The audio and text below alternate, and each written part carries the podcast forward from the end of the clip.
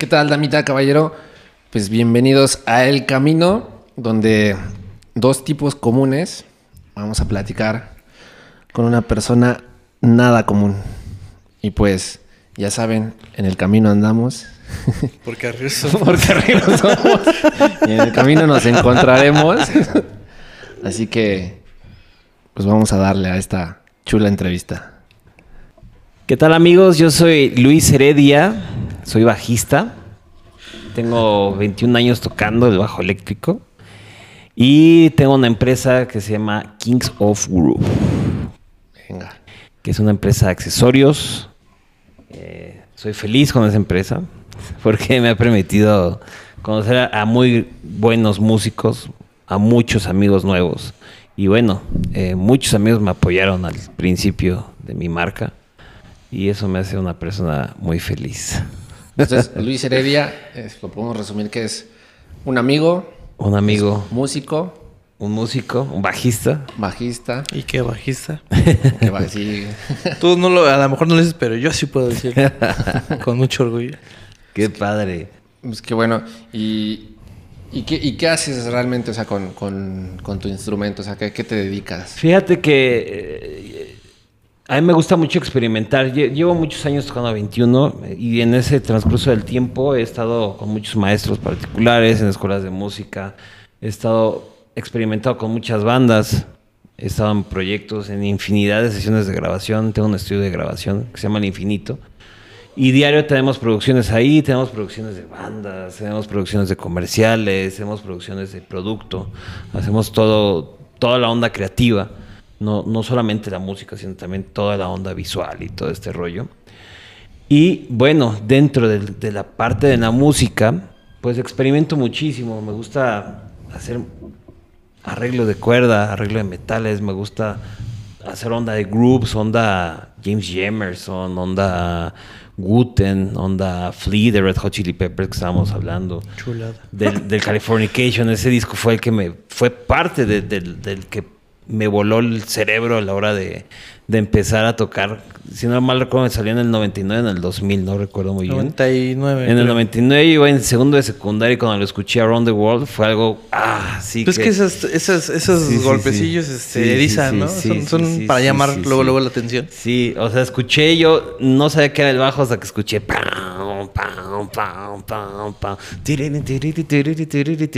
y, y fue algo brutal. O sea, ¿Qué, era qué edad tenías más o menos? 14. 14 años. 14, 14, sí fue. ¿Y ahí qué pensabas más o menos que ibas a hacer? Pues 14 años. O nada, todavía Me no encanta. No, no sabía yo contador o algo así, pero. Policía, bombero, ¿no? Es lo que dicen siempre. médico algo así. No. Contador, eso, eso es nuevo. Sí, está padre. Yo quería, soy muy bueno haciendo ¿Sí? ¿Te números. gusta sí, eso de mucho, contabilidad? muchísimo. Dios, libre. Sí, sí, soy, soy muy bueno, soy muy, muy diestro en esas cosas, pero, pero no, me llevó el, el camino de, la- de los intervalos y las progresiones o así, ¿no? Otro pero regresando un poco, regresando un poco a, los inicios, eh, realmente el bajista que me voló el cerebro fue Víctor Guten. Eh, en esa época, si no mal recuerdo, estaban los VHS. ¿Se acuerdan? Bueno, beta, o VH no era un VHS, estaba un VHS ahí. Mi hermano tocaba desde antes, tengo un hermano mayor. Y tenía su banda como de rock punk, eh, fusión con funk y pop, ahí como una mezcolanza extraña de entre hombres G con ondas de funk y ya sabes, como una, una onda ahí padre. Y el bajista era muy funky y llevó a mi casa eh, un cassette de Bella Fleck and the Flectons. Y curiosamente estaba en pause y fue curiosidad, fue, no sé, fue como el destino que llegué y se quitó la pausa y eh, justo en el solo de Víctor, ¿no? Y dije, wow, o sea, eso, de aquí soy, o sea, ver esa cosa de que se avienta y... ¿A poco eso y- se puede? Sí, sí, sí, Sí, o sí. sea, cuando Víctor hizo la onda esta del doble pulgar y que avienta el bajo, se da vuelta y regresa y sigue tocando como si nada, dije, wow, o sea, me voló el cerebro así de inmediato, fue algo muy, muy muy hermoso para mí No, pues ser. entonces el destino ya te tenía, te tenía preparado algo. Sí, porque estaba no- preparado. Porque para- normalmente uno ve videos y se ve los, se avientan los solos del guitarrista. Sí, ¿no? sí, sí, Sí. sí, sí. Y fíjate, sí, siempre tuve como ese acercamiento a guitarra, pero cuando escuché el bajo y los slaps y todo, fue así. Pues es que el bajo te mueve, te- ahora sí que te mueve el, el- el esqueleto. ¿no? Exactamente. Es, es el sabor, es lo profundo, es eh, mucho groove. Mucho y digo, y viste, y viste, yo creo que al, al- al- al maestro del groove aparte. Entonces, ¿cómo, no- cómo no quedar impresionado y anonadado con, con, pues, con Víctor? ¿no? Sí, con Víctor Guten. Y ya de ahí conocí a Red Hot Chili Peppers, a Rage y Nirvana. Y ya sabes, como se armaban todas las sesiones de... Yo iba en segundo en aquella época. Y cuando fue tercero, Sí. hacíamos nuestros jammings ahí. Después de la escuela íbamos todos los compañeritos a, a- a- a una casa ahí en Coyoacán. Al buen Alex, de casa de Alex, y armábamos rolas, ya sabes, de Metallica, de Nirvana, Sí, de sí, lo- Springs. lo típico. Lo típico y lo de, lo de ese momento. Sí, sí, sí. Lo de Korn también, que estaba como todas estas bandas brutales. El nu metal. Exactamente. Ah, aparte, muy bueno. Yo, yo me acuerdo, Sí. por ejemplo, hay una canción en particular de, de Limp Bizkit que me, que me gusta mucho por el bajo, que Claro. es la de Rearrange. Claro, claro. tun. No, eh, la, la línea de abajo estaba como muy, muy profunda y muy, muy buena. O sea, sí, Sí. sí se preocupaban en cómo cubrir Claro. todo eso. Korn, pues, tocaba con puro slap y Sí, cosas sí, muy, sí, muy locochonas. Sí, aparte el- el- el- el- la ecualización que usan en el new metal siempre es muy característica, que es como atacado. Y, y profundo y Profundo, como gordo, gordo. pum, pum, pum, Eh. así está brutal, brutal. La verdad es que sí, fue una época muy bonita y una iniciación bien padre, porque todo el tiempo estaba tocando. De repente mi escuela, mi secundaria estaba al lado de la Nacional de Música.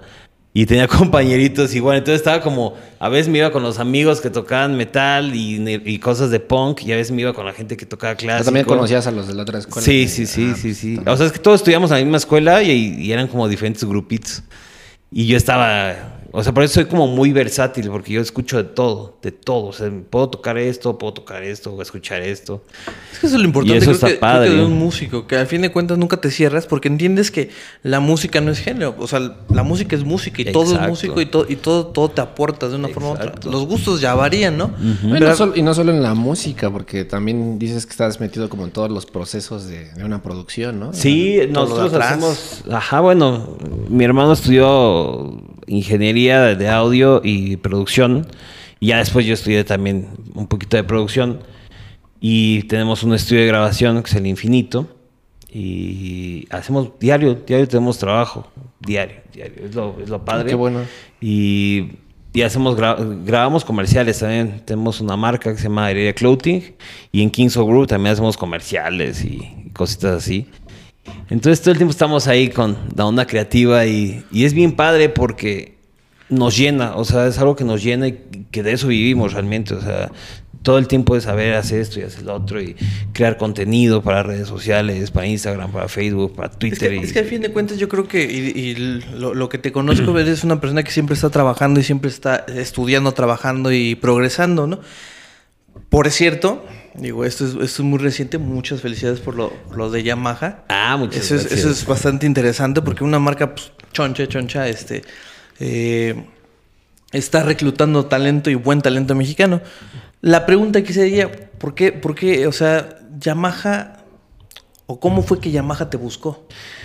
Está bien padre y muchas gracias por la felicitación. Con Yamaha, con Yamaha el acercamiento fue porque yo empecé a, a- a- a- ¿cómo fue el acercamiento? Yo no me acuerdo muy bien, pero bueno, la cuestión, eh, ah, ya recordé, perdón, mis lagunas mentales son, son pésimas, perdón. El rock, eso habla de buen rock. Lagunas mentales, sí, perdón. sí. Eh, con Yamaha, el acercamiento fue por Kings of Group. Yo fui proveedor de, una, de unos straps custom que hice para ellos. Y empecé a entablar una, una amistad muy padre con, con un amigo de ahí. Y le enseñé mis cosas y empezamos a, a- a ver es, la posibilidad de trabajar dos años atrás. O sea, esto fue hace dos años. O sea, ellos vieron que yo ya estaba firmado con Casa Berkham, con, con la Bella Strings, que también son unas cuerdas brutales que estoy enamorado Sí, sí. que las hacen en Nueva York y bueno, es una familia que tiene... Esas cuerdas llevan años, o sea, como 100, 150 años de trayectoria. Tiene un ratote. Entonces, más eso que yo siempre estoy trabajando, todo el tiempo estoy haciendo música y la gente de, de Yamaha empieza a ver esto. Y en pláticas y que yo iba a ver a la oficina o me iban a visitar a mi estudio y pláticas y shows que de, de repente armábamos y por Kings of Brew o Yamaha y Berkham y, Sí, sí. o sea, como marcas.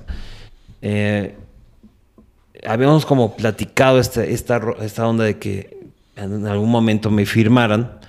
Obviamente yo estuve escuchando como todos los bajos y desde que probé el primer bajo me quedé así enamorado de wow, este bajo es así increíble y luego el que sigue y el que sigue y el que sigue. Un día estuve en la tienda de insurgentes como tres horas así probando bajos y, Sí. y ya tenía medio harto a la gente. Nada, no es cierto, pero, pero No, no es cierto. estuvo ¿Cómo bien te dicen? O padre. sea, llegas al local y te dicen, pues tú date o... Sí, bueno, porque yo iba a eso, o sea, como un, como un candidato a... Ah, ajá. Ah, sí, porque luego, este, bueno, no, evidentemente no Yamaha, ni, ni- ni- ni mucho menos, pero no, no sé, nunca, no, no sé, igual ya un poquito saliéndome de, de- de esto, nunca tanto, igual y no, pero me ha pasado a mí que vas a las tiendas del centro y te dicen, no, este, la vas a comprar si no, no los pruebes. Ya, sí, ¿Señor? por eso te Sí he escuchado esas leyendas. Sí he escuchado. Yo, a mí, no me ha pasado eso a mí. Pero yo me imagino que sí debe existir. O Sí, sea, a mí me o sea, pasó Sí, porque incluso, incluso desde que entras, pues se te quedan así viendo como diciendo, "Ah, este sí compra, este no compra. Sí. Y ya lo pides y Sí, se lo sí, bajo o sí, no sí, se lo sí. bajo. No, no, aplica la de, ¿lo va a comprar? Señorita, quiero probarlo para ver si lo compro. Claro, si no sí, lo pruebo, sí, no, no, no, no, no, no, no, lo va a comprar si no, no puedo. Y dice, "Oh". Eres privilegiado. No, hombre, ¿cuál, cuál? El chiste es de que estaba muy contento. O sea, contento probando los bajos. Y decidimos, y hubo un, un- um, decimos ya firmar. Decimos ya firmar y estoy bien contento. Porque no nada más fue con Yamaha, o sea, para los bajos, o guitarras, Sí, sí, sí. o teclados, o baterías, porque ahí puedo hacer, o, o yo puedo, cualquier requerimiento que yo quiera es de Yamaha, ¿no? sí, sí, sí. También tengo la posibilidad por mi estudio de grabación, pues de Line 6, que está el Helix o está la Stone Box pues, con eso, tour. con el Helix Entonces, está bonito. sí está Sí. bien padre porque, Sí, sí, sí.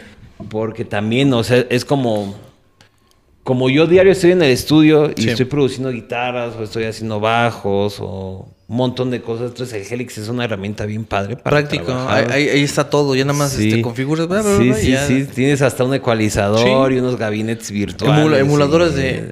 Sí, o sea, eso, eso lo fueron trabajando. Yo me acuerdo desde hace mucho. Fueron trabajando como la línea Line 6 de, de mucho de emulador. Había de hecho este pedales y demás que. El riñoncito, ¿te acuerdas? El, riñoncito también, El negro era de, de bajo. Exactamente. Entonces, siempre, siempre fueron como en eso. Mucha, mucha gente le hacía el feo porque decía, ay, tienen la, la fea costumbre de pensar que, que un procesador es este. Sí, el digital, Es, el es digital, como que, sí, ay, no, yo prefiero análogo. Ya sabes, la gente es medio rara y loca a veces.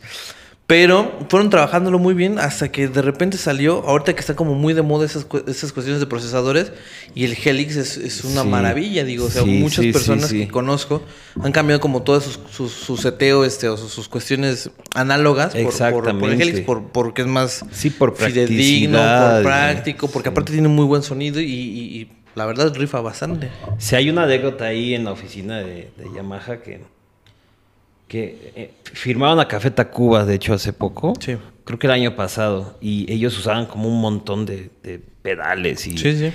y se cambiaron a Helix todos. Y Sí. Es como, como una banda mainstream. Ahora, como un- un- una banda como más... eh, ¿Cómo decirlo? O sea, una banda más alternativa que Sí. se llama Parasite con. Keyo, un amigo bajista. Igual él me acuerdo que fuimos al Notfest, al- no me acuerdo qué año fue, pero vi su pedalera y fue algo así, y aparte la, la cargué y fue algo pesadísimo y, y ahorita ya trae el Helix, entonces, y él es como muy especial con su sonido, Sí. con sus cosas, y, y fue algo así que dije, wow, o sea, cambiaste todo ese monstruo así, yo creo como, su pedalera es como la mesa. Sí, sí. Con pedales y así. Sí te creo. Y, y por el Helix que es una cosita, pues no tan cosita, pero sí está mucho más práctico. Entonces, eso habla muy bien de, de la marca. Claro. Porque ya son, son personas, son artistas que llevan tocando muchos años y que cuidan mucho su Su sonido. y, lo, lo- lo- procuran, ¿no? y eso está increíble, la verdad. Entonces, yo estoy muy, estoy muy contento. Qué muy bueno. contento con Yamaha, con, con Nine Six, con la Vela, con Berkham. Porque Sí, siempre. ¿sigues en todas esas al mismo tiempo. Sí. Y no te ponen así Sí. como de, oye, pues si estás en, en Six- No, no que porque... Y sí es algo que pregunté, obviamente, por, por ética. Eh, no, no interviene un contrato con otro o con otro. O sea. Porque son diferentes productos. Son diferentes ¿no? productos, ajá. Unos de cuerdas, otros de, eh, otros de bajos y de procesadores. Entonces no, no, no interviene. Sí, obviamente yo pregunté todo eso antes porque sí soy bien ético y bien leal como... Sí, sí. O sea, de- el primero que me, me, me Sí, brindó ¿se la puede? mano. Ajá, sí, sí, sí. Pero estoy bien, bien padre, bien contento.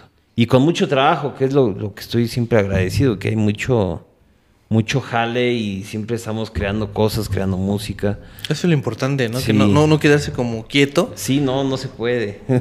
Y, y la verdad, digo, ayer, ayer te estaba viendo en, en tu live. en el live. Que claro. quien, que- quien tenga la oportunidad vean los lives de, de aquí de mi querido amigo en este, su página. Eh, bastantes buenos y bastante educativos. Y ayer estás probando, de hecho, el, el bajo de Yamaha, ¿no? El Así es, es un bebé, es un ja- bajo japonés, que es las gamas más altas de Yamaha. Y en agosto va a llegar mi Nathan East, que es lo que estábamos hablando. Sí. Nathan East es una, una leyenda del bajo eléctrico en sesión. Sí, sí. Lo que hablábamos, o sea, que a lo mejor el mainstream la gente no lo conoce, pero dentro de la industria. eh, Claro. O sea, Nathan este es, es un señor que graba todo el tiempo desde hace 40 años. Entonces, cuando probé ese bajo, y ese bajo fue el que, que me enamoró realmente, lo probé y dije, wow, este bajo está irreal. ¿Y Está como- irreal, la como comodidad. ¿En cuánto anda más o menos? No sé cuánto ande ahí, no, no sé cuánto ande. ¿Quién- Pero sí en un cambio. Sí, sí, Pero sí en un cambio. la verdad. No, pues hay una página, es que no sé cuánto cueste, la verdad. En la página de Yamaha ahí yo creo que viene toda la info. Pero me encantó, o sea, el bajo me encantó, o sea, el brazo es de, el diapasón es de ébano y luego el brazo creo que es de maple y luego Sí, es sí. neck true, que es como algo que yo llevo usando años. Sí, sí. Las pastillas tipo jazz bass y el ecualizador es de tres bandas. Bastante, basa- activo. es activo. Bastante versátil. Escala 34, que ayer, ayer hice mucha mención sobre la escala. Si ya estás muy, bueno, en mi caso, en mi caso, yo ya estoy muy acostumbrado a la escala 34 dentro de los bajos. Cuando compré un, eh, un bajo, escala 35, no me acostumbré, lo tuve que vender. Y eso que el bajo me gustaba mucho físicamente, Sí, el sí. sonido, pero es bien incómodo. Después de dos, tres horas de estar tocando, Sí. ya Te estás así, cansas. tocas el fa de la clave, de la cuerda de mi y es como bien cansado. Sí, sí, sí. Bastante. Acotación para todos los que no entiendan eh, qué escalas, qué. No estamos hablando de sexual. Son este, 34 es este, qué tan grande o qué tan chico. Va- válgame el señor, creo que sí. Activo no es este. Del brazo. Activo es qué tan fuerte o qué tan no fuerte suena. Este. Sí, mira, fíjate. Ese es como eso, eso de frases que podrías usar en la música y en el sexo. claro, claro, Y, y claro. aplica. Aplica. Qué- qué Hay que sacar un meme del video, estaría Sí, increíble. No te preocupes, sí van a salir sin problema. A, a todo esto ya, y ya este, eh, quizás eh, remontándonos y sabiendo que eres un, un ávido coleccionador o coleccionista sí, de, de- de instrumentos, ¿cuál fue tu primer bajo? Fue un Ibanez Soundgear del año 2000. Ah, esos son buenos, los de- son de batalla. Sí, son de batalla. Ese bajito era un bajo. eh, Creo que algo. ¿Eh? Ah, 18. si quiere, le cortamos Bueno, pues vamos y a- nos quedamos con. Es un bajo Soundgear y ya para. Vamos, vamos a un cortito. Pues regresamos al camino, muchachos. Y en lo que nos quedamos, ¿cuál fue tu primer bajo? Fue un Soundgear, de hecho, de Ibanez. Sí, sí. Que compramos en Berkham. De hecho, mi hermano lo compró. Son los de Porque batalla. Son los de batalla. lo que pasó después de que vi el video de Guten Ajá. fue que me voló el cerebro y dije, después en la tarde dije a mi hermano, oye, quiero esa Quiero un cosa de- Fodera. Ah. Sí. quiero, quiero ese instrumento porque estaba brutal. Sí, sí. Y, y al otro día fue y lo compró. O sea, Ah, qué padre. Sí, fue un detalle bien padre. Te lo regaló así. Sí, me lo regaló. Y empecé a tomar clases con un buen amigo, maestro en aquella época, que se llama Ramiro Román, que me fue como el que me inició muy, muy brutal, así en la onda de slap, en la onda de funk, en la onda de taping. Sí, sí. Siempre fue algo bien. fue- eso fue un muy buen maestro, Ramiro Román, que todavía está muy, muy activo por ahí en la escuela, en las escuelas de música. Entonces, Sí, sí. Fue ese, fue un Soundgear de Ibanez, azul metálico. Y pues ese bajo estuvo ahí en todas las estudiantinas y en todas las de la secundaria, fue ahí un Todas bajo bien conocido ahí. estuvo padre esa época. Cuéntanos, ya, ya rem- remontándonos a los principios orígenes, ¿cómo fue tu origen o, o tu principio en la música? O sea, ¿cómo empezaste a juntarte? ¿Qué, ¿Cuáles fueron tus, tus primeras bandas, tus primeras anécdotas? Pues esas bandas fueron las de secundaria, fueron como ensambles. Ajá. Eso fue en secu, tocando Offspring, tocando... En secundaria fue como Offspring, fue Metallica, fue Red Hot Chili Peppers. Obviamente a un nivel muy básico. Sí, sí. Y escuchaba mucho Slipknot. Uh, En tercero, sí, Slipknot, que es así, una banda que... sí, sí. Ya en prepa, en la prepa en la que iba no había como mucho movimiento musical, entonces iba a prepas de otros amigos donde había como orquestas y había como como mm, Ensambles. esta onda de estudiantinas y así y me acuerdo muy bien que en una escuela del, de la del Valle, pero no me acuerdo qué escuela es. Toqué, tocamos Blink 182 y Son 41 y como todas estas bandas de punk rock que pues, me gustan. Me Sí, gustan sí. un montón. Montamos algunas rolas también de Molotov y... Porque ahí ya podía tocar cosas Chulada. más padres, sí, ¿no? Entonces... porque, porque aparte tiene su chis. sí, las- claro. Las cosas de Molotov. Sí, es- sí está tremendo. Bastantes. Sí, sí, sí. Del donde jugaban las niñas sí está... Sí, sí, sí. Está bien complejo los bajos de ahí. Sí, sí, sí, sí, sí, bastante. Y pues fue así, fue así, mucha, mucha música todo el tiempo, o sea, en, en- en la, en la secundaria, en la prepa. En la prepa mi hermano se metió a la escuela de música, una escuela que estaba ahí en San Jerónimo, entonces ya literal yo bajaba cada viernes que tocaba ensambles y tocábamos música de, de Mike Stern, tocábamos cositas de Jaco Pastorius, Uy. tocábamos cositas de Tower of Power. Entonces, Me encanta. Cositas Sí. de Jaco Pastorius. ah, está bien. No, pues bien sí. complicadas, sí me... Sí están muy complicadas, pero sí había Poquito. tiempo. Había mucho tiempo de estudiar, entonces se lograba. Y realmente ahí, ahí me dediqué de lleno a tocar. Cuando mi hermano, cuando vi, cuando conocí ese mundo de, sobre todo de Mike Stern y de este tipo de música de, de, de- de fusión, Sí. Pues es cuando dije, wow, o sea, esto sí está increíble. Ya para esa época tenía un Fender eh, mexicano, el Me- Mexi- Mexican Deluxe. Sí, sí. Y ¿Qué Precision? no un jazz bass de cuatro cuerdas. Ajá. Y ahí en los ensambles de la escuela estaba todo el tiempo. Y tocando con amigos y grabando. ¿Y también, ¿Y también ese te lo regalaron? O tú- Nah, ese sí yo lo compré ¿Sí? ya. Ese lo compré. Después me armé de un Warwick, un Oh. Thump. Ajá. Esos, esos están bien feos, pero qué Sí, bonitos Sí, suenan. suenan increíbles esos bajos. Sí, sí, sí. ¿Y ¿Cómo sí. le hacías para juntar el...? Pues ahí de, de lo que me, daban en la escuela, ya. Ah, Vamos. vas guardando. Sí. Nada de quesadillas en el Nada, sí, sí, sí, sí, Es, era- es- es feo, eso es feo. porque- Sí está feo, pero el sueño de llegar al Sí, bajo. Es, es la sí, pasión, sí, ¿no? sí, es la sí, pasión. Es que, es que es el, es el, es el, eh, eh, ¿cómo se le llama este? Es el, El- el- la adicción, el- ¿no? exacto, sí, sí, Porque sí. ya, eh, aunque no lo crean, compras, compras Eres- uno, Eres adicto a... gacho, o sea, bajo, compras ajá. uno y de repente, no, ya quiero uno más. O sea, me, me compré uno, pero No, ya quiero uno más es acá. el sonido, ¿no? Sí, También es que el sonido es-. Son como un montón de... Como colores, tal cual. O sea, abanico de, de colores, de sonidos y... Y sí es una adicción fuerte. Es Fuerte, una adicción fuerte. Fuerte, fuerte. Y que siempre fuiste bien movido, ¿no? Eh, todo el Siempre tiempo. Sí, todo el tiempo. Porque ahorita dices que siempre estás haciendo música, pero también estás diciendo que desde, desde morrillo... Desde este, chico, desde que tenía 14 años justo, sí empecé a tocar y, y, y es algo bien padre porque eh, yo agradezco siempre que fui como, que siempre escuché mucha música, nunca me encasillé como a escuchar nada más rock o punk o jazz o fusión o metal, o sea, Sí, sí. siempre fui como muy...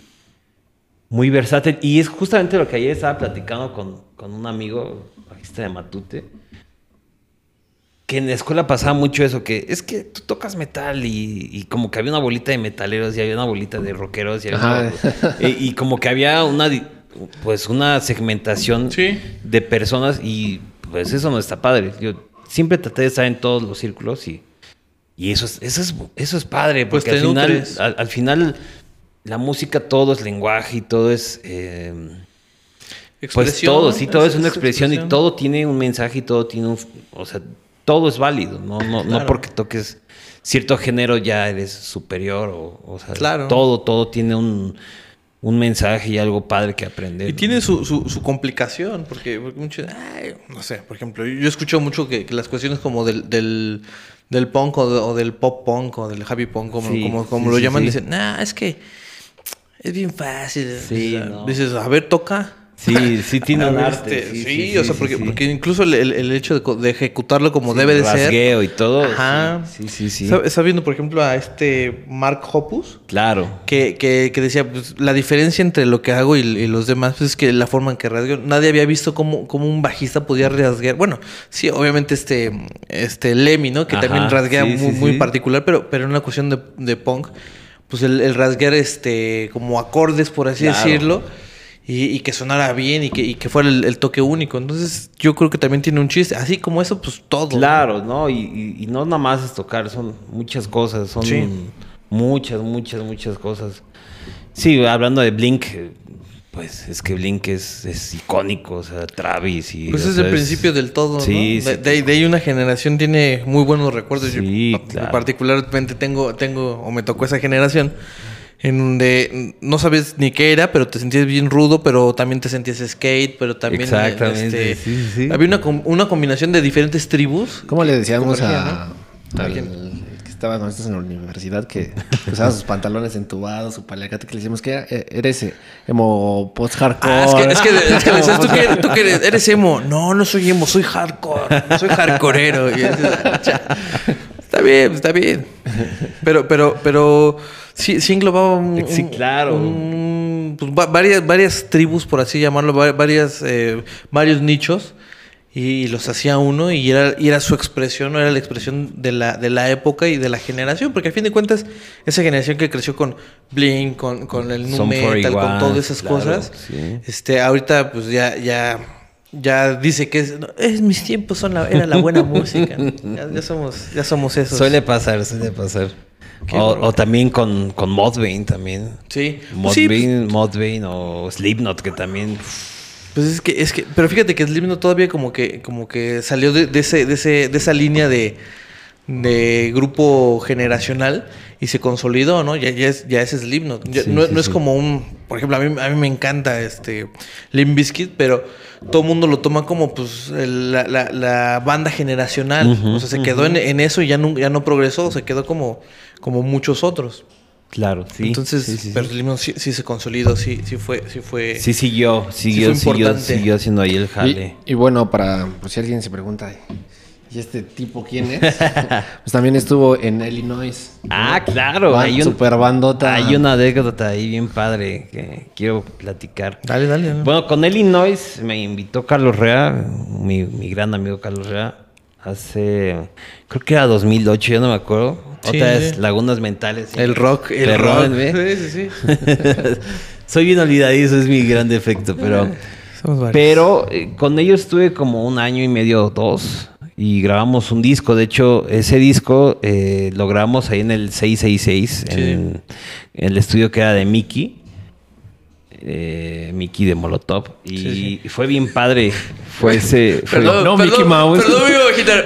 Ajá. no, Mickey Mouse. Tengo que aclarar que hay un montón de Mickey, ¿no? Sí, Entonces, sí, sí, sí, sí. Y, y estuvo bien padre porque ese disco sí estuvo, sí estuvo bien. Y Sí, de hecho de ahí surgió Kings of Group, porque les voy a contar la anécdota rapidísimo. Sí.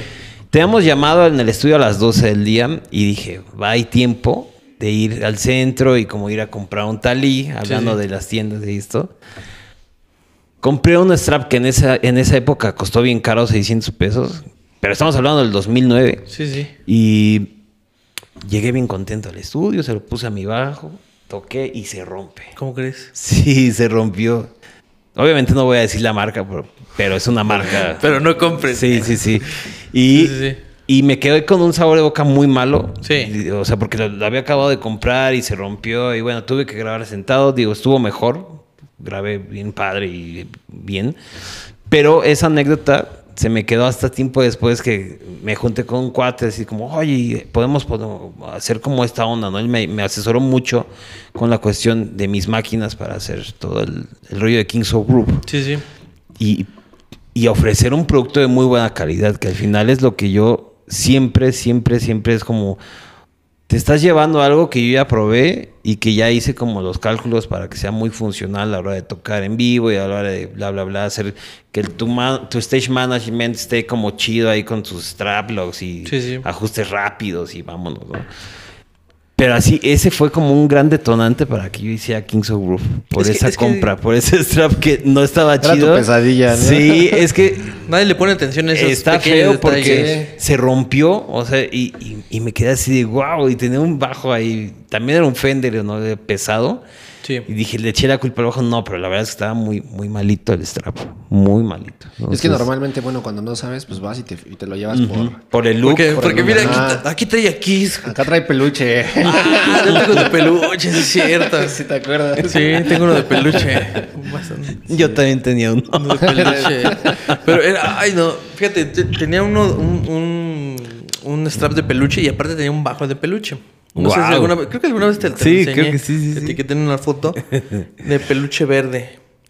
Y, ay no. El Don- calorón, donde se- don- no, deja de, no, estaba horrible porque donde tocamos luego, pues, todavía se fumaba en ese tiempo. Entonces salía y todo el, el- el bajo a puro Sí, sí, humo y sí, demás. claro, sí. Y aparte, no faltaba, no faltaba la persona bien ocurrente, pero bien ocurrente que.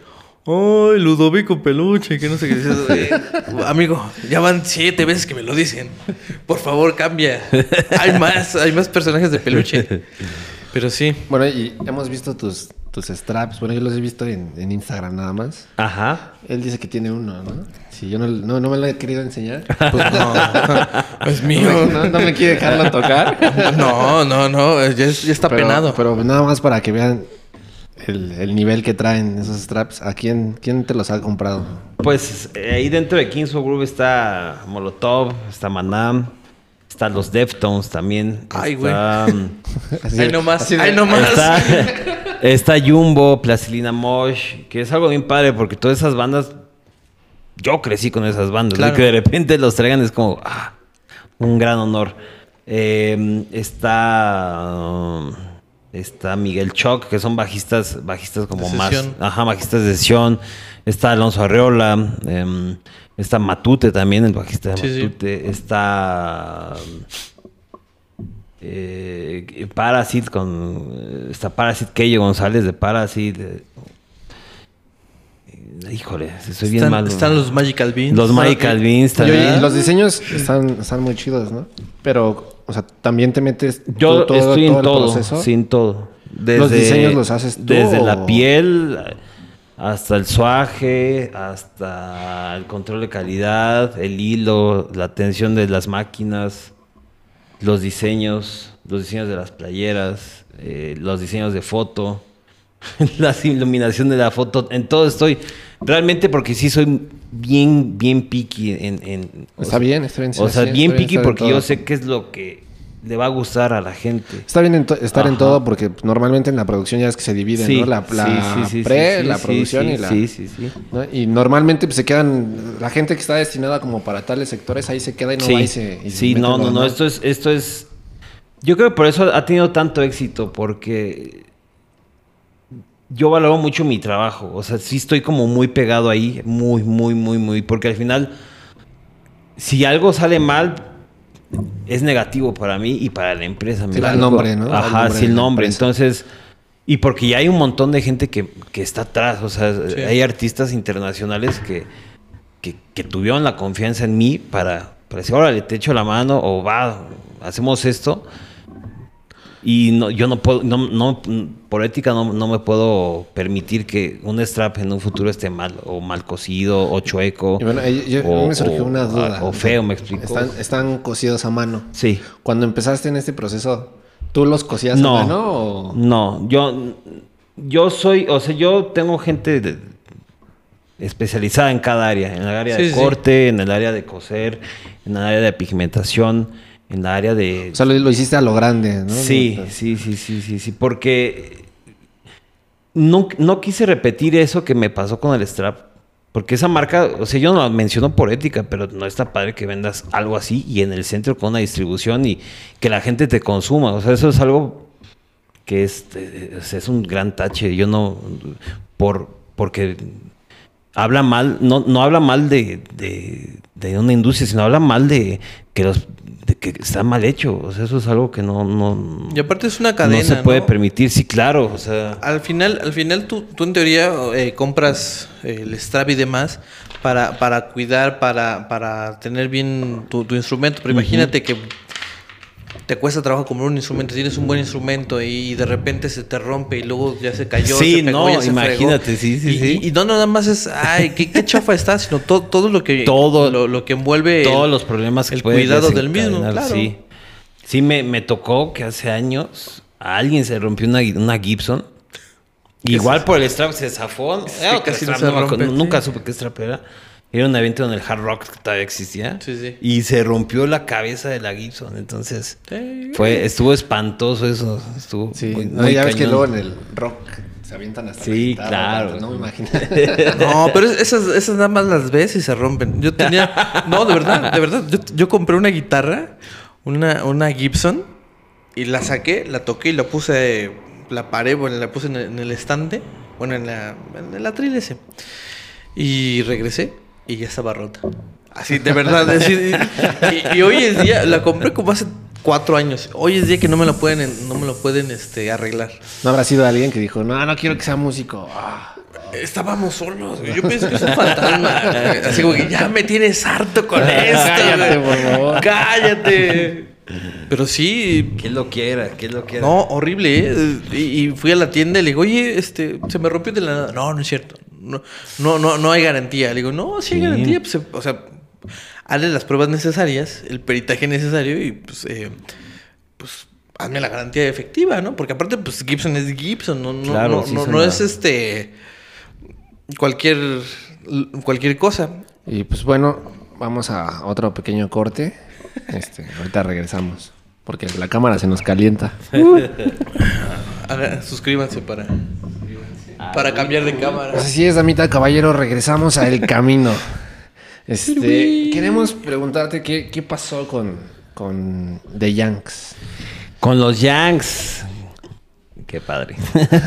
con los Yanks, qué padre. No, fíjate, con los Yanks tuvimos mucha suerte. En el 2007 nos firmó Universal Music Sí. y estuvimos ahí haciendo muchas fechas en, en las radios y Sí, habla- porque, porque se ve muy buena la producción. Sí, claro, ¿eh? claro. Yo Ah, te vi- Hablando de los peluches, Sí, sí. en esa época tenía un strap de peluche y nos tocó ir a la playa como cuatro o cinco ¿Cómo que- fechas.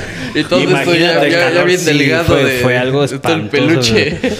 Pero estuvo padre, fue una época muy bonita. Tuvimos muchos cambios de alineación y bueno, eh, mi hermano y yo pues siempre seguimos haciendo música, siempre, siempre, siempre. Trabajamos también con Adrián Rojo Treviño, que hizo a Insight, hizo a Panda, hizo Sí. cosas de Zoé, creo que algunas cosas de DLD también.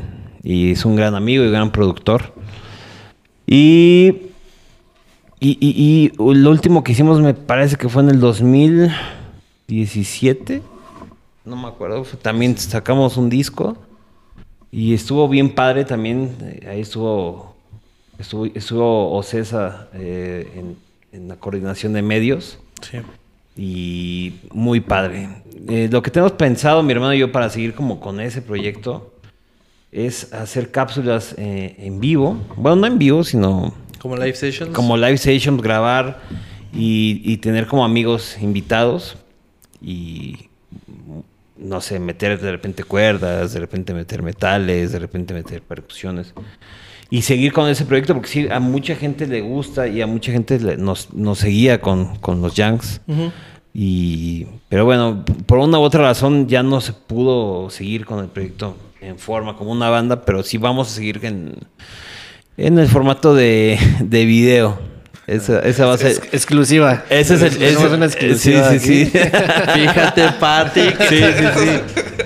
Ese, ese es el futuro que, que viene para, pues para Yanks con el proyecto de, de mi hermano y mío, ¿no? Que es- Qué interesante. Y el chiste es que no, que no, que no muera, ¿no? Sí, que no muera, que no muera porque sí hay mucho, mucho, mucho que, que componer y hay, hay muchas canciones que están ahí que mi hermano escribe. Mi hermano escribe increíble y siempre fue el que hizo las letras y fue el que hizo toda la mayoría de la música.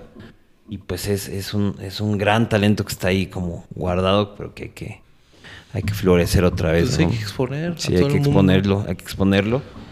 Y unos con Yangs, también estoy haciendo otra banda que se llama Magical Beans, que es una fusión de fusión. Fusión Fusión, jazz, post, le decimos post-fusión Sí, o sí. Fusión moderna. Sí, sí, sí. Que eh, recapitulamos muchas cosas de jazz, muchas cosas de funk, muchas cosas de metal. Y bueno, estamos trabajando, justamente estoy trabajando mucho en eso. Y también viene en camino mi disco de solista. Ah, qué bien. Y entonces todo el tiempo, en la noche, ya que estoy bien cansado, llego y escribo, ¿no? O Sí. sea, de mínimo unas tres o cuatro horas escribo ideas que voy teniendo y las voy sonando y las voy pues Sí. poniendo en papel para que haya un avance, si no el día no rinde. Claro, ¿no? y, el tiempo se va volando, y- y- entonces... Y, pasa eso de, de- de- no avanzar en, en las cuestiones personales, ¿no? Decía, por ejemplo, en algún, en algún, eh, en algún video decía Billie Eilish que, que, que él, que, que ella junto con su hermano tenían la regla de que no podían, o sea, al día tenían que hacer algo nuevo. Claro. Una idea nueva o explotar alguna idea para, Claro. para poder este eh, ir avanzando en, en lo que querían, ¿no? Y creo que eso es bastante interesante para los que son creativos en, en esas cuestiones Claro. y, y están como haciendo diferentes cuestiones. Porque luego llega ese, ese punto como de, de procrastinar, de, de estar como... Ah, no llega la inspiración. Mañana, me voy a sí. sentar. Me voy a sentar a que llegue. Y- y no, o sea, decía, decía, decía Sabina que la inspiración es una canija que solo va Claro. con, con, con Serrat, ¿no? O sea, hay que trabajar Sí, entonces sí, para, sí, para, claro. para, para llegar a ello. Y está bien interesante que aún cansado, aún, aún Sí, este, claro. muerto, pues tiene la disciplina de seguir, de seguir trabajando en, en tus proyectos, que son Sí, bastante sí, interesantes. son, son varios, son varios. También, a- a- o sea, independientemente como de Magical o, o lo mío que sí me consume mucho tiempo, también estoy haciendo como cosas de rock, porque hablando sí. de con mi hermano, en un futuro si quisiéramos como retomar esas cosas. Sí, sí. Y haciendo mucha música, mucha, mucha, mucha música para, para contenido de comerciales o cosas así que, pues del estudio, que al final es lo que, pues de eso ah, vivimos nosotros, de hacer producciones y, o sea, todo el tiempo es música o straps o todo el tiempo es estar ahí como O con... más música. Sí, O con más el, música. cerebro, con el cerebro así al 100, ¿no? Está interesante porque es, o es música enfrente o es música atrás, o Exactamente. es música de un lado, pero es música. Del lado del otro, sí, de... sí. tocando, no tocando, diciendo, no diciendo. Para mí, para ellos. Para vosotros, Como el comercial de- para vosotros. fíjate, fíjate que ahí estaba precisamente también viendo un, un video de- del infinito Ah, en donde en donde estaban comentando como todos los nuevos proyectos que había y que había, y que había un este pues una amplia gama de, de personas que están trabajando con ustedes y, Claro. que, y que ustedes mismos ven que hay una eh, que pueden ser eh, que pueden trascender, ¿no? O sea, estaba viendo, no recuerdo, perdóname, Sí, pero no, no. recuerdo bien qué nombre, porque hubo una banda hasta en el especial que dijo, ah, esta banda, Ah, ya. yo ajá. creo que puede ser algo muy, muy... Claro, la de Punk, ¿no? Eh, Creo que sí. Bible for Robots. Creo que sí. Sí, es muy buena esa banda. Este- esténse atentos porque puede, Sí, puede sí, llegar. sí, y, y qué padre, ¿no? Que, que a fin de cuentas estás en todo, ¿no? O sea, estás en lo clásico, que es como las cuestiones de eh, mainstream, que estás también como en las cuestiones de, de- de- del marketing, de, de los comerciales y demás.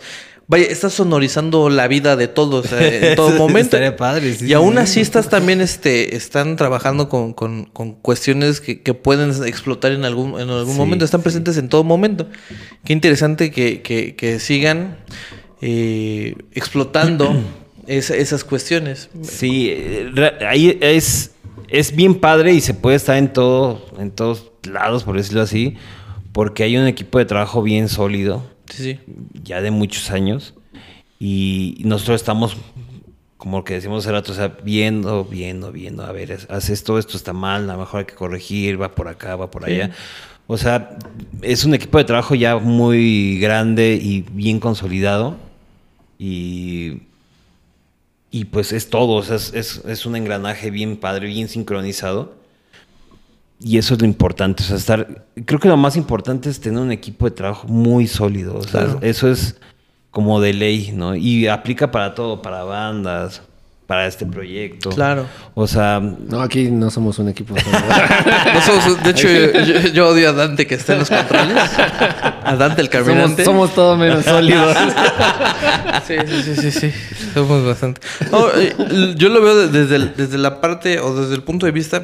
Me dediqué algún tiempo y estudié gastronomía y demás. wow. Entonces, entiendes, por ejemplo, ¿no? Todo, eh, la típica figura de, ah, felicítame al chef cuando las cosas salen bien. ah, felicítame al chef. Y, y- y realmente, por ejemplo, el chef en teoría no es el que... Él, él- él ni toca la comida. Él, Wow. él se dedica a otras cosas.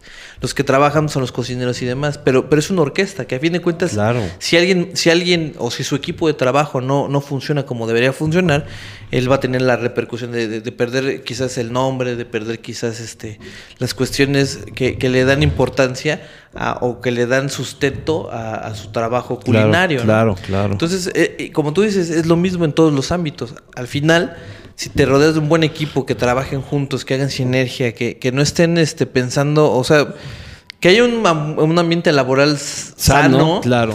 pues todo va, va a salir a flote y todos van a lucir. Y aunque igual, este, digan, el infinito es, es- es de los hermanos Heredia, pues entiendes que los hermanos Heredia no, no son Superman y no trabajan solos, Sí, trabajan en sí, un sí, sí, equipo claro, y, se van, y se van, este, y se van llenando de prestigio, que, Ujú, que a fin de cuentas en el camino de las artes, creo yo, es, es lo que te está dando, eh, te abre más puertas, el prestigio. Sí, que claro. hagas bien las cosas, que seas eh, ético, como Claro, bien dices. sí, que- eso, es, eso es bien Es que importante. lo que dices, lo de lo- la, la ética, los valores son bien importantes y se ve que eres, Bien. que eres buenísima persona. Porque que, que hable, o sea, que hables de tu equipo Sí, claro. refleja mucho de, de tu empresa. Porque eso es lo más importante, ¿sabes? O sea, ¿para qué mentir o vender ideas que no son? O sea, hablando como en general. Eh, si no...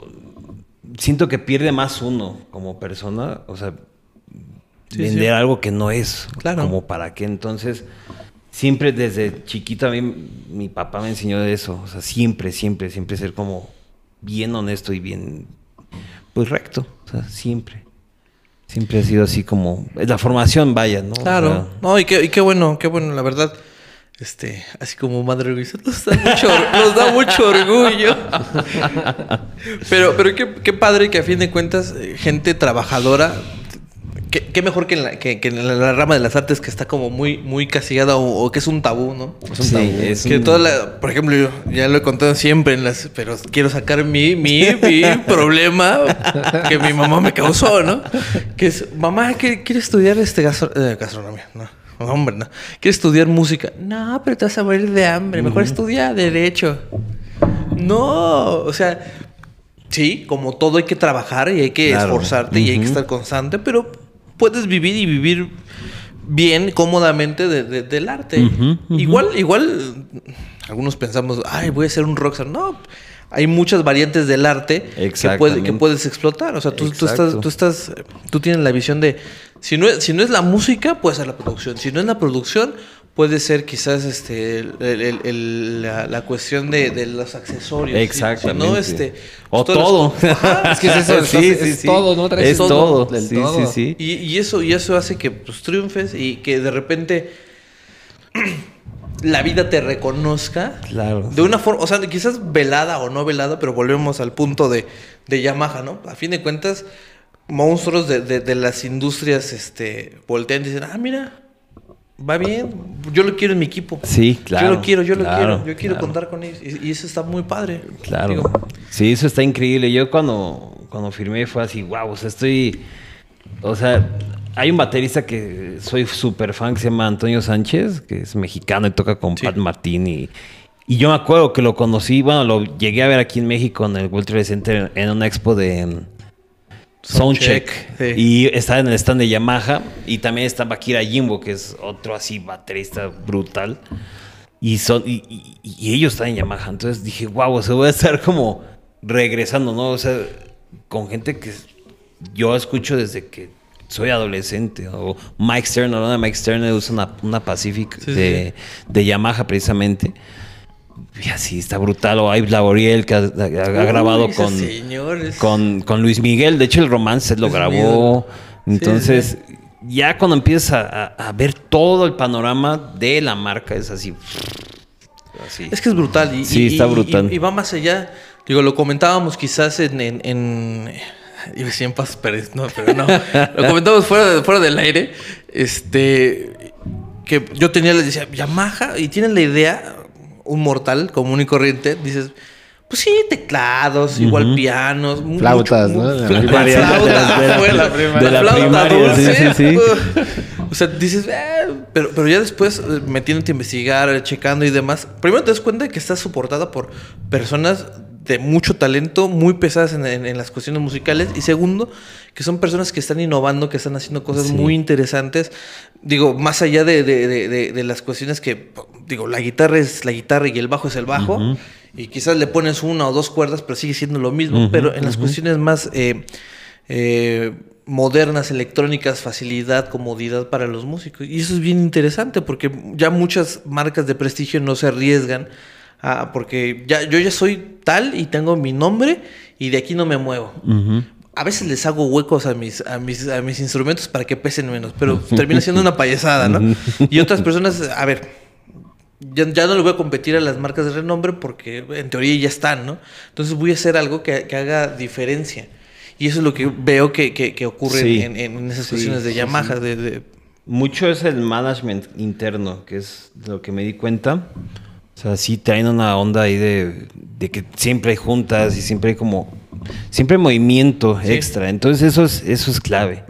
Eso es clave y, y- y- y no nada más como de, de- de mi parte como artista, ¿no? Como en general, siempre hay un movimiento de todas las áreas, ¿no? De tecnología, de innovación, de checar materiales, bla, bla, Sí, un montón de áreas en las que se dividen, pero siempre hay esa esa parte extra, que es Sí. como juntarse y platicar y ver puntos de vista. Y No. yo lo sé porque, pues, eh, es el trato que hay conmigo, ¿no? O sea, yo me junto con la gente de Yamaha y siempre es, oye, ¿qué necesitas? ¿Cómo estás? Y esto y aquello. Y, y es algo bien padre. innovar, bien, ¿no? bien padre, sí. ¿Y qué es lo que, justamente otra vez volviendo, ayer estaba platicando Sí. y, y es eso, o sea, yo con Kings of Group siempre, sea, la gente, la gente que me apoya y que está ahí, siempre es eso, ¿qué necesitas? Eh, no sé, o sea, oye, que quiero un strap de tal color, porque me acabo de comprar un bajo de tal color. Sí, va, te lo hago. Sí, sí. ¿No? Y, y eso es algo bien padre, porque está, está la- la- los artistas están cobijados Claro. de una u otra forma, porque a mí eh, es algo bonito, ¿me explico? O sea, es algo, es algo padre ver de repente los straps ahí en los mundiales, cosas así. En donde, en donde entonces no está menos, en donde menos lo piensas. Fíjate, eso, eso me pasaba, a- me pasaba a mí, ¿no? A fin de cuentas. Eh, fíjate, yo conocí la marca de. Kings of Group por, por Heredia Clothing. Yo sí seguía mucho, mucho las cuestiones de Heredia Clothing porque, padre. pues, en un principio yo recuerdo, o bueno, cuando yo los conocí, eran, este, tenían muchas cuestiones de Dragon Ball. Sí. Entonces yo, yo eh, me gustaba una chamarra, creo que la de Trunks o algo así. Entonces yo lo seguía mucho en esas cuestiones y de repente vi que 15 Group y dije, ay, qué loco. Luego vi las playeras de, de Flea y luego los straps y demás. dije, ah, está muy padre. Y, y- y quizás eh, no era muy fijado, quizás no, no, no, no entendía muy bien, pero de repente, de la nada, o sea, o- o ser un, un nicho pequeño, veías un concierto de, no sé si es ese, pero, pero yo recuerdo que, eh, no sé, en Villa del Mar, de repente Ah, lo- sí. lo- lo- los músicos de Mon Laferte, el, el bajista ya traía, ¿no? Y de repente veías, no sé, había, hubo, un- hubo de hecho un concierto de, de Markovich, Claro. y de repente también eh, traían, traían, aparte traían tu bajo, Claro, y traían sí. su, su strap, ¿no? sí, el módulos, ¿no? Ah, El- chulada. Y, En el Lunario creo que fue ese en show, el ¿no? lunario, Sí. Y de repente estás viendo como grandes, este, grandes. eh, Ves el, el- en Molotov y de repente Mickey ya trae Sí, sus straps, sí, este, y ves, y ves más gente y más gente y más gente. Primero cercana y luego ya, ya no tan cercana que, que, que portan y que dicen, ah, soy, soy este. eh, tengo straps de, de Kings of Groove y, y demás, ¿no? Y dices, órale, qué padre, porque, porque quiere decir que una, está haciendo bien tu chamba y, dos, eh, la gente le está gustando el producto que, que- que- que estás realizando o que estás vendiendo y aparte, es... es Suena muy nacionalista a lo mejor eh, esa cuestión, pero pues aparte estás representando en cualquier, Claro. par- en cualquier parte y en cualquier punto. Claro, sí, sí, sí, eso es, eso es importantísimo, porque yo soy 100% nacionalista, o sea, sí, sí, sí, sí, sí. Y O sea, está, y está muy padre. Sí, sí, sí. O sea, siempre, o sea, por eso me soy tan obsesivo con el control de calidad, porque esos straps de repente me piden en Argentina, o en Chile, o en Madrid, o en Japón. En Japón se van muchísimos de arte mexicano. O en Alemania también nos ha tocado mandar. Imagínate que yo mandara algo que se rompa en la primera tocada de Claro. un japonés o de un alemán, pues me la van a. O sea, la empresa se quema. Entonces, Claro. por eso soy tan cauteloso con los controles de calidad, porque sí he mandado, yo creo que unos mil straps en estos años afuera de México. Sí, en Latinoamérica, en USA, en, en Canadá. Sí, sí. Entonces, sí soy bien piqui, bien quisquilloso con, con eso, porque de una u otra forma creo que sí se me quedó muy grabado lo del estudio de grabación. O sea, de que se me rompió un ¿Cómo se strap, en- Sí, o sea, sí. ni siquiera toqué, ni siquiera me aventé ni nada. O sea, o sea yo antes sí rockeaba y le daba vueltas a los bajos, pero, pero ya, creo que ya se acabó. Bueno, y pues vamos a hacer otro. Dante nos corte, habla. Porque nuestro. ¿Nuestro qué? Nuestro Dante. Nuestro Dante ya se cansó de Dante estar cargando la cámara. Bueno, besos. Pues ya estamos de regreso en esta. En esta última. En esta última parte, en esta colita. Y quiero preguntarte algo que vi stalkeándote. Ay. Porque, porque sí, sí, sí, sí, somos. ¿Viste la de You? Así más o menos. Te seguimos Y para, todo. y para que se vea más siniestro, lo hace como a las 2 de la Sí, mañana. sí, porque no puedo dormir. Sí, sí, sí, este, te andamos siguiendo. La última semana te estuvimos siguiendo para ver, ah, sí, mira, sí. ¿Qué hace este güey, no? Sí, sí, sí, sí, sí. A ver a dónde, oh, ¿qué es eso de 15? Ah. Em, tu premio EXA. Ah. Ah, el premio EXA, pues fue de cuando lo que dije hace un ratito, Sí, sí. de que estábamos con Universal. Ese premio nos dieron en Cuernavaca en el estadio Teompanzolco. Ah, eh, con los Yanks. Ajá, con los Yanks. Muy bien. Y en esa fecha estuvo brutal porque fueron como 80 mil personas. Y cuando tocamos, un güey, o sea, yo de de repente estaba tocando, estaba, está el video en YouTube. Sí, sí. Y estaba bien prendidote así. Y, y de repente vi a lo lejos como un desmadre así, así como a lo lejos, iba acercando, se iba acercando. Y vi un güey que salió de todo el público a las gradas y sangrando, ¿no? Y después nos enteramos que ese güey perdió el pulgar con el slam que se armó. ¿Cómo Entonces, sí. Sí, estuvo muy loco. Por eso me acuerdo muy bien de ese premio y de ese día y de, que fue un montón de gente. Pero imagínate, Sí. slam con machetes. güey. Sí, sí, sí, sí, sí. O sea, fue algo loquísimo porque Sí. un güey sin pulgar, así después nos enteramos. Sí, sí, sí. Le preguntamos a, a la, a la chica que era nuestra manager en esa época. Sí. Y no, es que alguien perdió el pulgar. ¡Wow! ¡Qué loco! Sí, estuvo muy loco esa vez. Ay, no me debería de reír esto, pero sí, sí, sí está canijo. o sea, es- Ah, sí, es se que no, me, no me imagino, o sea, yo he sabido, o yo he visto, pierden dientes. pierden, pierden, ah, una vez vi como... La ropa, ¿no? También Un tenis. hijo, güey, traían, traía que se nada, al niño de mocos, nada más fue de... de- de- Chin. o sea, Porque es un video, ¿no? De, de YouTube esa madre. No, pero sí vi en una, cuando, cuando, cuando andaba en eso de- del, del rock urbano, Ok. mucho del rock urbano, este, aparte de ser este, como el ADO, también es mucho, mucho de, de- de punk. Entonces, de repente, estaba la banda de, estaba Garrobos tocando y se estaban dando con, pero duro, duro, duro, duro. Y, y alguien pues estaba con su hijo arriba. Pero a diferencia del video de ahí, aquí sí cayó el hijo y, o sea, lo, lo aventaron, se cayó él, se cayó el hijo, pues, Chin, no, no andaba en- no andaba como en, en, en, pues, bien, bien, Ajá, ajá, ajá, ¿no? ajá. Pues sí. Ya pero- andaba pasado. pues yo creo que sí, y ya- pero no, es que aparte se hacen como en, en- en- en- en el centro cívico de no sé qué. Entonces entras y, y sí, sí está bueno el hornazo. Entonces sí, sí, sí andaba yo creo que más, más allá Más que puestito acá. ya. Más allá que acá. Y sí, voló el niño y voló él. Muy feo. Chin, qué loco. Qué loco, está muy loco eso. Pero esa es la explicación del, del EXA. Qué Del loco. Lexa, del Lexa y el dedo. Y el pulgar. Y así Mochado. dijiste, todo se lo debo a, a- a Diosito y a mi manager. Bueno, otra cosa que queremos preguntar, porque nos gustó mucho, fue lo que habías mencionado del proyecto de Heredia Clothings. Heredia Clothing tiene. Pero, como dices, te gusta mucho la, la cuestión de representar una calidad mexicana. Sí. ¿Y por qué escoges con tu ropa que sacas? Este, bueno, te basas en diseños de Animes. de animes. Porque, eh, bueno, esa, esa marca es, es de mi hermano y, y mía. Nosotros crecimos con todo eso, con Dragon Ball, con Caballeros del Zodiaco, con Dragon Quest.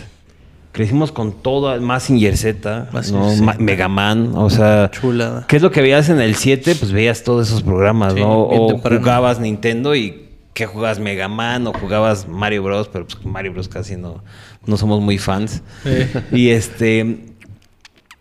Y nosotros adquirimos las licencias oficiales de Japón. Y empezamos a trabajar. Cuando sacamos los tenis de Dragon Ball, nos hicieron mención como en 170 países. Porque no existía. O sea, fue algo que no fue, fue un producto que no existía. ¿no? Tú veías y había álbumes de. de- No, y lo que de- es, de- o, o bueno, a lo mejor en la Friki Plaza existía, pero Ajá. como dices, con la calidad. Sí, no, no, no existía. No de hecho, no ¿no? existía nada de tenis ni nada. De nada de, Dragon- de, ropa de Dragon Ball no había nada. Sí. Por eso me llamó mucho la atención. Sí, sí. Nosotros empezamos todo ese movimiento y ya después pues la gente empezó a hacer sus versiones, lo cual es, es válido. Y este... Pero así, así surgió igual, o sea, tenemos el mismo estandarte, o sea, la calidad es primero sobre, Sí se ve. sobre Se ve. cualquier cosa, o sea, eh, somos muy, muy, muy, muy arraigados a eso, o sea, los tenis, digo, los primeros tenis que sacamos pues, no tienen nada que ver con los de ahorita, ¿no? Porque también hay una evolución de producto, Claro. de materiales, porque ya sabemos más, ya, ya, ya, ya tenemos más conocimiento de resistencias de materiales, de combinación de colores, o sea, va a tener una evolución también el producto. Sí, sí, sí. Y, pero desde esos primeros, siempre fue una calidad increíble. O sea, la onda de la etiqueta, la onda de todo, todo, todo siempre fue así, súper bien calculado para que fuera muy, muy bueno. Y pasa lo mismo con las sudaderas, y pasa lo mismo con, con las Con playeras, con todo, con las gorras. O sea, sí somos muy clavados. Porque igual, o sea, este producto se va a USA, se va a Latinoamérica, se va a Canadá, a Japón se han ido algunos tenis. Y, Imagínate, la y cuna de- la cuna sí. de- Y hay una anécdota bien loca ahí, rapidísimo. Tengo unos, unos amigos que se fueron de tour a Japón. Y justo el guitarrista traía sus tenis de Cell, me parece. Y llegó a, a- a la calle, no me acuerdo la calle, eh. La calle donde están todos los animes y mangas y muñecos. Y los japoneses estaban como Akihabara, asom- ¿no? Ah, sí, sí, sí, exactamente. Estaban as- Anima Tempos la banda. Y estaban asombrados de ver unos tenis de Dragon Ball de otro país. Entonces Sí, sí, sí. fue algo increíble porque también nosotros le metimos un diseño brutal. Los tenis de Cell quedaron increíbles. Y les gustó mucho en Japón. Entonces de ahí llegó un pedido. Entonces estuvo bien padre porque, pues por lo general siempre es al revés, ¿no? De Sí. ellos nos venden y, Sí, compras de y cosas bien padres. Y, y fue una anécdota bien, bien loca, bien padre. Y donde se fusionan todos, se fusiona Area Clothing, Kings of Groove, rock, música, metal, bla, bla, bla, ¿no? Es como una fusión de todos los mundos Sí. para y ese sí. momento exacto. ¿no? Entonces, sí. Y eso es, es lo padre, que siempre hay como una, una unión de caminos de todo lo que hacemos, todo el tiempo. ¿eh? De camino. De caminos, ¿eh? Contratado. Sí, pues ahí está. Pues bueno, ya, ya, ya casi terminamos con, con esta intervención. Eh.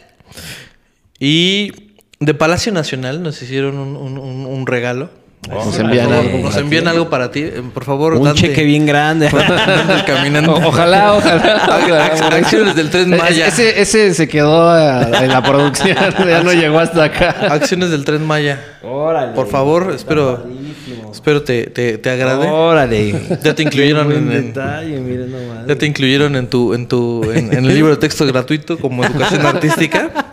¿Sabes que andan en, en- en eso de cambiar las portadas? Está increíble. Wow, qué chido. Entonces, este, un, un pequeño presente de nuestro amigo, este, nuestro amigo Gracias. de la CEP. Nuestro amigo de la CEP y, y- y el camino. Este, Qué espero- buena onda, está No, pues, increíble. qué bueno que Muchas gracias por el regalo. y- Pero pues ahora nos toca presumir a nosotros porque parece intercambio de Día del Amor y la De Amistad. Navidad. De Qué Navidad. padre. Ni, ni en Navidad Porque, nos pues, dan También nos trajeron regalitos. Sacaron estos pequeños, pero grandes a la vez. En postproducción le hacen un zoom. son, son, son. straps, pero en llavero. Ah, así como, como Alf regresó en, en forma de fichas, los straps regresaron en forma de llavero. Obviamente con la calidad de, de la, de la cual hablamos, de Kings of Group, la calidad mundial. Y brillan, ¿eh? y brillan, en la oscuridad. Miren, pueden, pueden ver. Trae un glow ahí chido. Ah, sí brilla. Sí, sí, brillan, güey, brillan. Sí, brillan. Sí, está bien padre. Bueno, si ya en la noche en la, en la jarra se te pierden las llaves, pues ya las vas a encontrar más fácil. Sí, sí, sí. Entonces, No sean así, regresen mi llavero. muchísimas gracias por, por, por... Primero que otra cosa, muchísimas gracias por venir. ¿Dónde te podemos encontrar? ¿Dónde te podemos este, hallar? Todo lo que haces y todo lo que harás. Claro, eh, primero muchas gracias por la invitación. Me la pasé increíble. Qué bueno, la gente de producción, a todos, muchas, muchas gracias. Un aplauso por el regalo también. Muchísimas gracias por la buena plática. Me pueden contactar en arroba el en Instagram. En Facebook, en ah, Facebook, arroba Kings of Group MX. La página es www.kingsofgroup.com.mx. Y en Heredia Clothing pueden con- encontrarnos en www.herediaclothing.com o .mx. O lo pueden googlear también, ¿no? Heredia Clothing con H.